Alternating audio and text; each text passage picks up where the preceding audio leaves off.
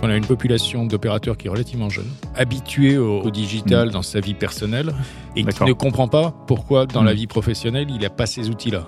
L'acculturation à la donnée et au numérique va se faire par la pratique. C'est très important de, de pratiquer sur le terrain. Bonjour, je suis Manuel Davy et je vous souhaite la bienvenue dans les carnets de l'IA. Ce podcast, c'est l'occasion de vous partager les expériences de la communauté de celles et ceux qui font bouger l'intelligence artificielle. Pourquoi et comment adopter l'IA dans son entreprise? Par où commencer? Ou encore, quelles sont les bonnes pratiques pour performer Autant de questions auxquelles nous apportons des réponses avec des spécialistes du sujet. Eh bien, bonjour à tous. Euh, aujourd'hui, deux invités. Cet épisode fait suite à un petit déjeuner qu'on a tenu ce matin à la Cité de l'IA sur euh, l'intelligence artificielle et l'industrie traditionnelle. Et donc j'ai le plaisir euh, ce matin d'accueillir euh, ici à la Cité de l'IA euh, Serge Diocose, qui accompagne la transformation digitale des entreprises et qui est ancien patron de Renault Digital. Bonjour Serge. Bonjour. Et également Barthélémy Longueville, qui est le co-CEO et le fondateur de Holome et qui est également ancien CDO, patron de l'IT et de la transformation digitale du groupe Valorec. Bonjour Barthélémy. Bonjour.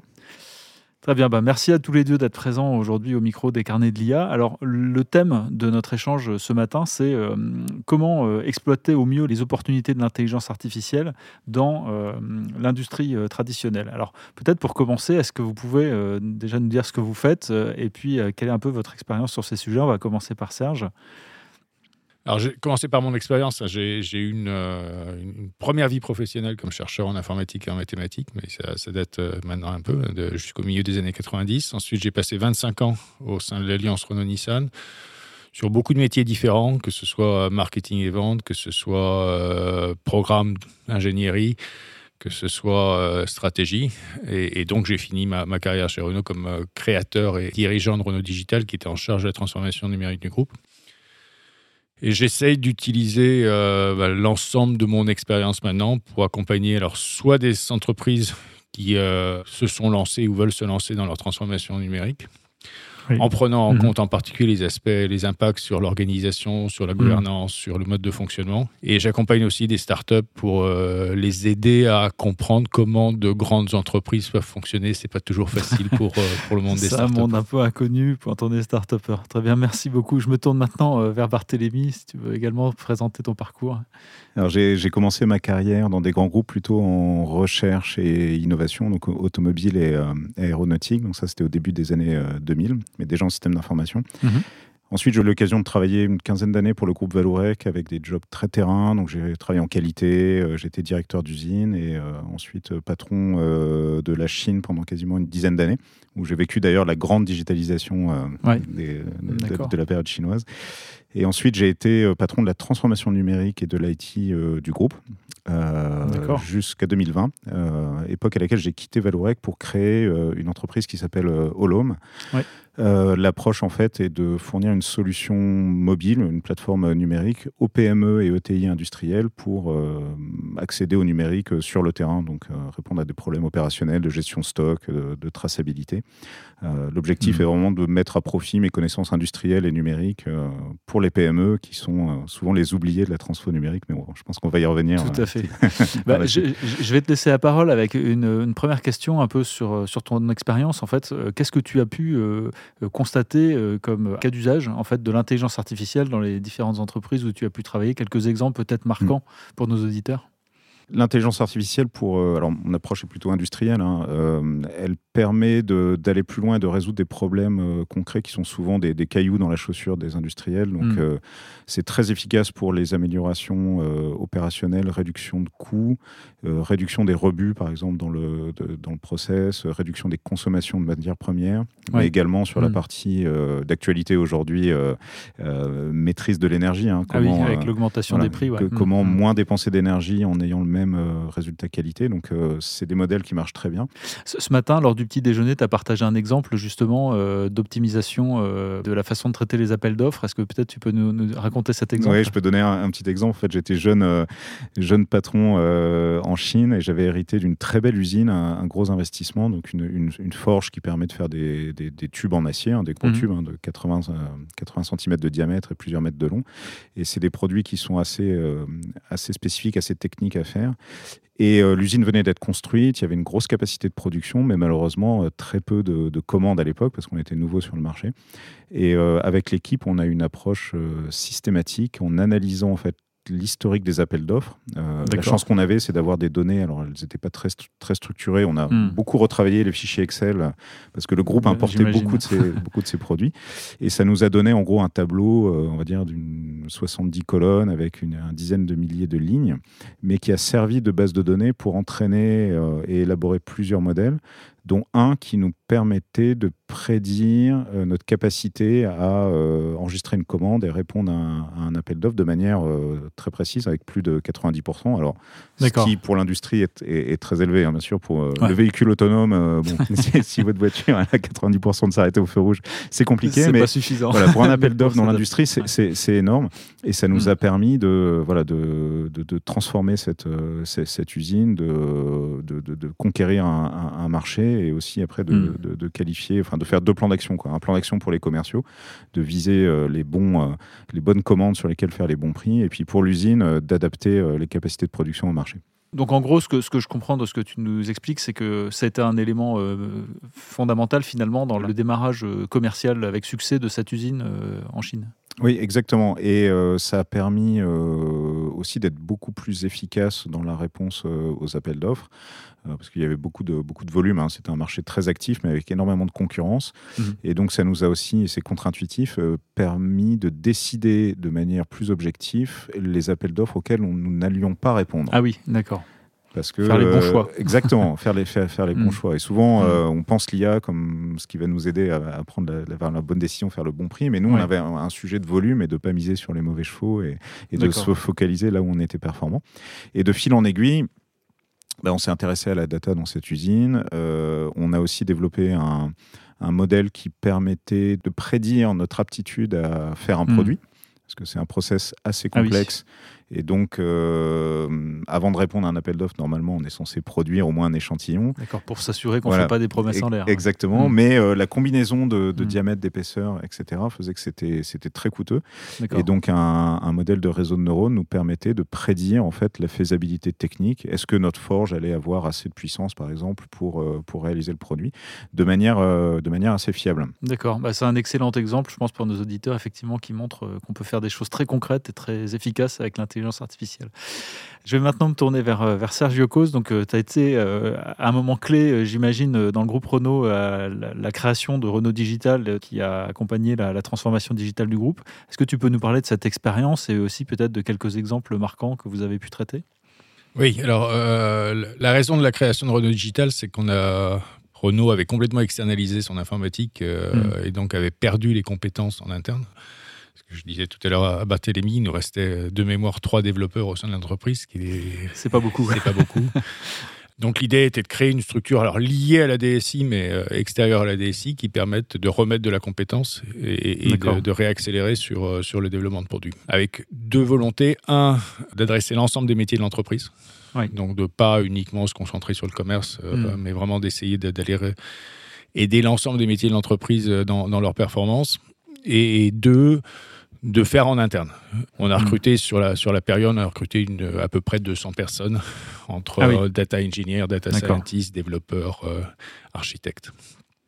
Euh, alors quelques exemples de ce qu'on a fait, de, je dirais du, plus simple au plus compliqué, parce que l'intelligence artificielle, c'est pas uniquement des modèles très compliqués. le premier exemple, c'est qu'on avait un constat qui était fait que les chefs d'unité en usine passaient grosso modo 15% de leur temps hmm à se déplacer entre la chaîne et leur bureau, puisque l'ensemble des informations dont ils avaient besoin pour euh, traiter les problèmes qualité, tous les problèmes de leur équipe, euh, n'étaient disponibles que sur le PC qui était dans leur bureau, qui est en général assez, loin de leur poste sur la chaîne. Euh, et ça aboutissait à la non-performance, à la fois en termes de qualité, en termes d'encadrement de l'équipe.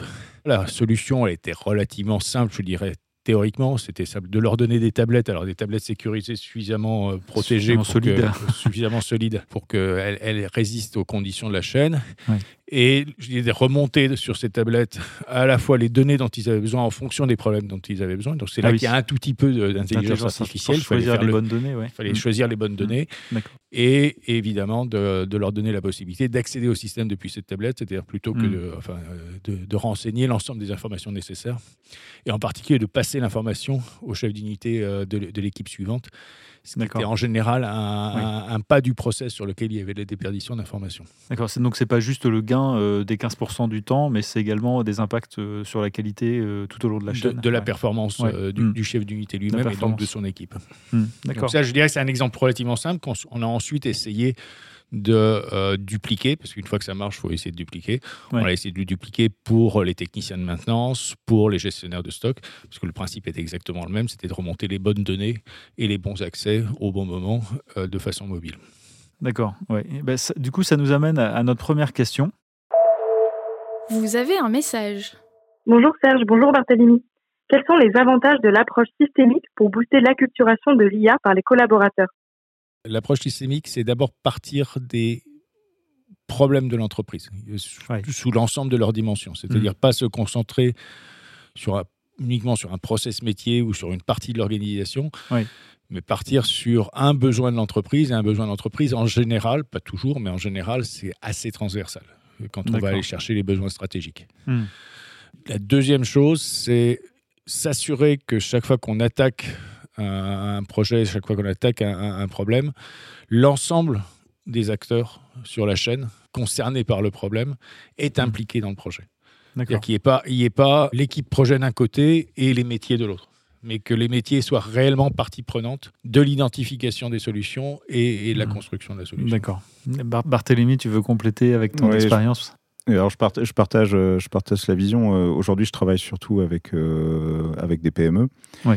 Et donc, c'est très important euh, quand elle démarre euh, une démarche digitale, on va dire, mhm. hein, et peut-être euh, peut-être IA plus tard, d'ancrer ça dans leur, dans leur stratégie. Alors, elle n'est pas toujours parfaitement formulée, mais c'est important d'expliquer, d'embarquer ses, collaborateurs, on va dire pourquoi on doit investir aujourd'hui sur, sur le numérique, quels, vont être les avantages et quels sont les, les, problèmes, quelle est notre vision en, en, termes de résolution de problèmes.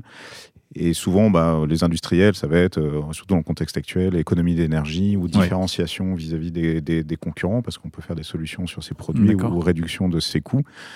Et c'est un levier de performance euh, nouveau qui vient compléter euh, d'autres démarches qui peuvent être euh, en place dans l'entreprise, comme le, lean ou les automatismes. Donc c'est important d'expliquer le, mm. pourquoi, la vision. Et après, il faut travailler sur ses compétences et le socle, le socle commun. Les PME n'ont pas toujours les moyens qu'a Renault Digital ou un grand groupe comme mm. Valorec pour avoir une équipe dédiée qui va s'intéresser au sujet. Donc il faut faire un petit peu le bilan de ses compétences. D'accord et de mm. miser sur les, sur les équipes existantes qui peuvent euh, apprendre et qui sont souvent d'ailleurs euh, très, euh, très intéressés par le sujet parce qu'on a toujours un automaticien qui code un petit peu, on a des ingénieurs mm. process qui, ont, qui ont des compétences en, traitement de, données, donc s'appuyer sur eux. Et en fait, c'est une démarche un peu d'apprentissage collectif. Donc il ne faut pas commencer par les sujets les plus techniques et les plus difficiles voilà, pour faire, pour, pour, faire ses premiers pas.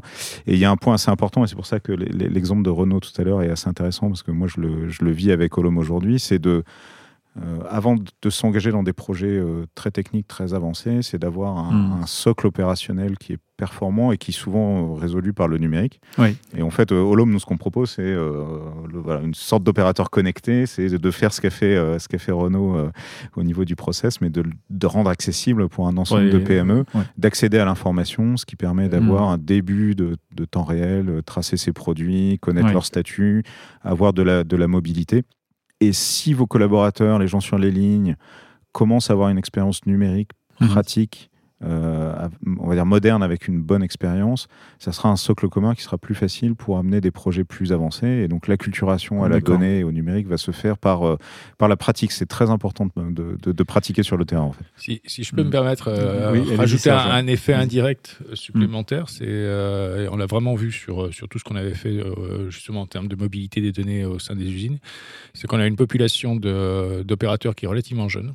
Oui, d'accord. Qui est habitué au, numérique, au digital mm. dans sa vie personnelle.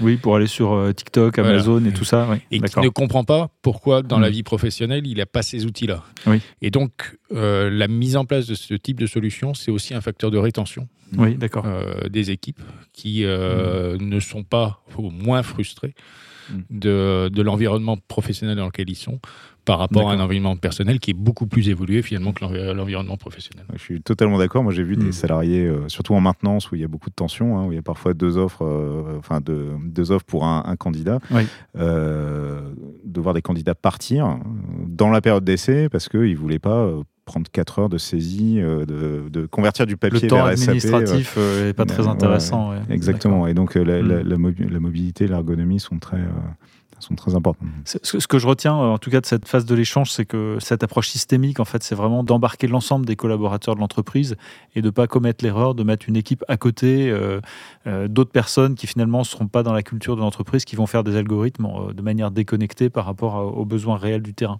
Mm. c'est ça. Bah, du coup, ça nous amène à notre deuxième question. Vous avez un message. Rebonjour Serge, rebonjour Barthélémy. Est-ce que vous auriez des bonnes pratiques ou des conseils à donner aux auditeurs pour que les personnes en interne se saisissent de l'IA sur la conduite du changement, il y a plusieurs, euh, il y a plusieurs aspects. Je dirais que c'est la pratique. Euh, il faut vraiment euh, montrer les choses et, et, pratiquer à tout niveau de l'entreprise. Hein. Ça va du salarié sur le terrain jusqu'au jusqu'au jusqu'au patron. Un, des critères d'échec, mmh. c'est vous allez imposer l'usage d'une application ou d'un nouveau process hein, qui a de l'IA ou qui est simplement digital. Vous l'imposez en tant que dirigeant, mais vous n'êtes pas le premier utilisateur. Oui et vous allez vous faire expliquer si ça marche ou pas. Donc, si l'application est mal conçue ou s'il y a des mmh. réticences parce que, je ne sais pas, le parcours utilisateur n'est pas, est pas intuitif, euh, vous allez le comprendre par procuration. Donc, il faut s'appliquer l'usage à soi-même, être le premier ambassadeur et le premier utilisateur de, ces, de, de, ces solutions. Et c'est très intéressant parce que sur l'IA et les solutions digitales qui utilisent la data, euh, c'est souvent conçu directement dans le produit. C'est-à-dire que l'opérateur sur le terrain va faire des actions, mais il y a souvent un analytique, un tableau de bord, donc euh, il faut s'intéresser euh, et pratiquer. Mmh. Donc ça, c'est le premier axe. Le deuxième axe, c'est qu'il faut vraiment euh, partager ça de manière assez large dans l'entreprise. Il ne faut pas que ce soit une affaire de, spécialistes, parce que des cas d'usage qui sont réalisés, par exemple, en maintenance, vont pouvoir intéresser la production, et peut-être que la logistique va avoir un intérêt et que ça va se télescoper. Donc il faut partager dans l'organisation. Faire savoir. Faire savoir, euh, mm. montrer, donc organiser des échanges. Hein, c'est un peu mm. vie ma vie. Euh, voilà, il y a un nouvel, euh, on a des clients, il y a une nouvelle, l'application, elle est, elle est utilisée. Donc venez, venez collaborer quelques heures pour voir un petit peu comment, comment ça fonctionne. Donc ça, c'est ça, c'est très important. Et puis le troisième volet, c'est vraiment sur la, sur la compétence. Et ça, c'est quelque chose auquel je crois, je crois beaucoup. Il faut, il faut miser sur ses salariés parce qu'ils sont euh, souvent très preneurs. Euh, c'est des sujets qui permettent aussi de rajouter des compétences euh, à son CV, de se différencier hein, sur un marché de l'emploi qui est mmh. parfois tendu. Et il y a pas mal de façons de se former. Hein. Il y, a des, y, a des MOOC, etc. Et de, voilà, de, de les impliquer. Et aussi de pour accélérer les choses, d'ouvrir la collaboration aussi avec des startups et des entreprises externes, ce qui n'est pas souvent le cas euh, dans, dans les PME, mais de créer un peu des binômes avec un chef de projet interne qui n'est pas data mmh. scientist, mais à qui on va donner euh, l'opportunité de piloter un projet, par exemple, pour mettre une application de traçabilité ou un, je sais pas moi, un algorithme de détection de défauts par, euh, par reconnaissance visuelle. Il va monter en compétences, il va travailler mmh. avec d'autres entreprises, des startups qui amènent des nouvelles façons de travailler. Et donc, la mayonnaise, petit à petit, va prendre et ça va démystifier le numérique aussi. Parce que souvent, on n'y va pas parce qu'on a peur, on ne sait pas trop comment acheter, comment ça marche, qu'est-ce qu'il y a comme solution. Voilà, il faut commencer petit, pratiquer. Euh, c'est rafraîchissant et valorisant pour les collaborateurs. Exactement. Serge, ton expérience sur ce sujet? Était assez semblable. Euh, chez Renault, on avait eu un gros, gros programme de formation, euh, que ce soit autour du digital ou autour des data. on a formé quelques milliers de personnes. Hein, donc, euh, mon équipe. Ça fait du monde. et, une formation qui avait été faite par l'équipe elle-même parce que c'était le, plus efficace, parce qu'ils étaient mmh. capables de parler de leur expérience et de ce qu'ils étaient en train de faire totalement aligné avec ce que dit Barthélémy, donc euh, je ne vais pas le répéter. Euh, le deuxième point en plus, c'est éviter, alors ce que, ce que toi, Barthélémy, tu appelais les, euh, les, les, projets noirs, c'est-à-dire les projets boîte noire. Mmh. Boîte, noire, c'est-à-dire mmh. qui, sortent des résultats sans. On ne comprend pas d'où ça sort. Ouais, sans que l'équipe soit capable d'expliquer mmh. pourquoi, pourquoi ça sort comme ça et pas autrement. c'est une bonne façon de créer une résistance à, l'IA au sein de l'entreprise. Ouais. Euh, plutôt commencer alors soit par des projets en effet petits d'exposition de données parce que ça de toute façon tout le monde comprend que c'est simplement mm. une façon de mettre à disposition la donnée euh, plus efficacement avec un meilleur parcours une meilleure expérience. Soit des projets mixtes c'est-à-dire où on a une bonne vision enfin moi j'en avais un exemple euh, côté ingénierie où on avait une bonne vision des, des phénomènes physiques qui géraient ou qui définissaient l'usure des pièces sur, sur un véhicule par contre, c'était euh, c'était intestable euh, d'un point de vue euh, pratique, mm. de façon classique. Et là, l'apport du, data scientist et, des modèles a permis, je dirais, d'arriver à quelque chose qui était un, bon équilibre et qui était facilement accepté par les ingénieurs parce que ça correspondait malgré tout à leur expérience de base. Ce matin, tu partages aussi un autre cas d'usage avec euh, jusqu'à 25% de, prototypes en moins pour euh, faire le design d'une nouvelle voiture. Comment s'est fait l'acceptation et la conduite du changement dans ce cas d'usage-là? Elle a été beaucoup moins difficile. Elle était beaucoup moins difficile d'abord parce que les ingénieurs avaient vraiment, je dirais, la, la planification et la génération des prototypes, c'est un casse-tête pour, euh, pour les ingénieurs. C'est n'est pas ah la partie la plus amusante. On n'imagine pas forcément vu de l'extérieur. C'est pas la, la partie la plus amusante de leur travail. D'accord. C'est la même chose. On a commencé par des cas qui étaient manifestes, c'est-à-dire où la, la, hmm. validation numérique était clairement suffisante pour euh, se passer euh, au moins en partie. Alors de toute façon, on a diminué de, de, de 25% le nombre de prototypes. Ça ne veut pas dire qu'on n'en faisait plus du tout. Non, mais c'est quand même euh, beaucoup. 25% en moins, c'est beaucoup. Et ça a permis vraiment de, je dirais, de de rassurer. Dans cette démarche-là, il faut vraiment rassurer sur le fait, montrer que euh, les, résultats sont, sont, fiables.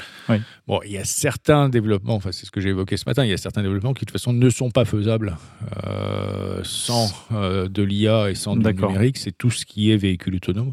Oui. Parce que là, mm. pour tester les fonctions d'un véhicule autonome de façon complète, il faut, il faut rouler quelques millions de kilomètres et ça, aucun constructeur automobile n'est capable de le faire. Oui, effectivement, ça fait, ça fait beaucoup de Ça prend du temps et de l'argent. Très bien. C'est à mon sens très intéressant parce que ce que notre échange met à nouveau en lumière, c'est que l'intelligence artificielle, et en particulier dans le domaine industriel, ce n'est pas qu'une affaire de données et de data scientists, c'est d'avant tout une affaire d'appropriation et d'embarquement euh, collectif des équipes. Est-ce que, euh, Barthélémy, tu veux avoir un mot de conclusion euh, sur cette synthèse? Oui, je pense que le, on, pense souvent que c'est un sujet qui est réservé aux grands groupes. C'est malheureusement encore le cas.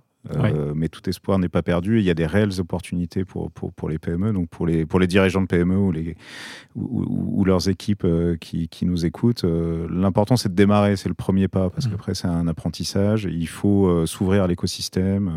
On, a Aura Technologie à côté, on a, on a, on a beaucoup de partenaires. Il y a la Cité de l'IA, donc il faut, il faut s'ouvrir à l'écosystème, il faut y aller, démarrer. Peut-être avec des erreurs au début, mais le chemin est aussi un apprentissage, donc, et ça va être bénéfique pour vos équipes, et c'est vraiment quelque chose qui euh, qui, est générateur de performance. Donc, euh, investissez un peu de temps là-dessus, ça vaut le coup. C'est ça, c'est cette notion de chemin de transformation peut-être qui est intéressante. Serge?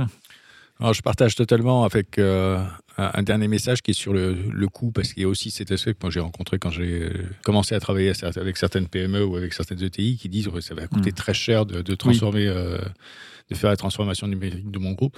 D'abord, un, ça n'est pas la transformation de l'ensemble du groupe. Il faut vraiment commencer mm. petit, commencer à construire. Oui en travaillant en particulier avec des startups, les solutions sont finalement euh, à des coûts euh, tout à fait raisonnables. Il existe des solutions sur étagère. Donc euh, l'idée, c'est de vraiment tester, tester mhm. sur des problèmes bien concrets que vous avez, tester avec des partenaires extérieurs, parce que commencer à monter une équipe digitale en interne, c'est vrai que là, par contre, c'est un, ça coûte et ça, ça, coûte et, ça reste. Et c'est difficile. Et c'est difficile. Donc, mhm. tester, tester avec des partenaires extérieurs, que ce soit des startups ou avec des fournisseurs, et, et, vous verrez que ça, ensuite, la boule de neige peut commencer à rouler. Très bien, bah, on va rester sur cette dernière remarque. Je tiens à vous remercier à nouveau euh, très chaleureusement euh, Sergio Cause et Barthélémy Longueville d'être intervenus aujourd'hui sur, ce, sur cet épisode du podcast. J'en profite pour remercier également Ismaël Charkaoui de la société Hub Advisor qui nous a permis de, de nous rencontrer et qui était notre co-animateur euh, ce matin sur notre petit déjeuner.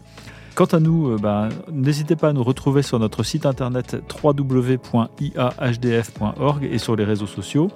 Bonne journée à vous et à bientôt.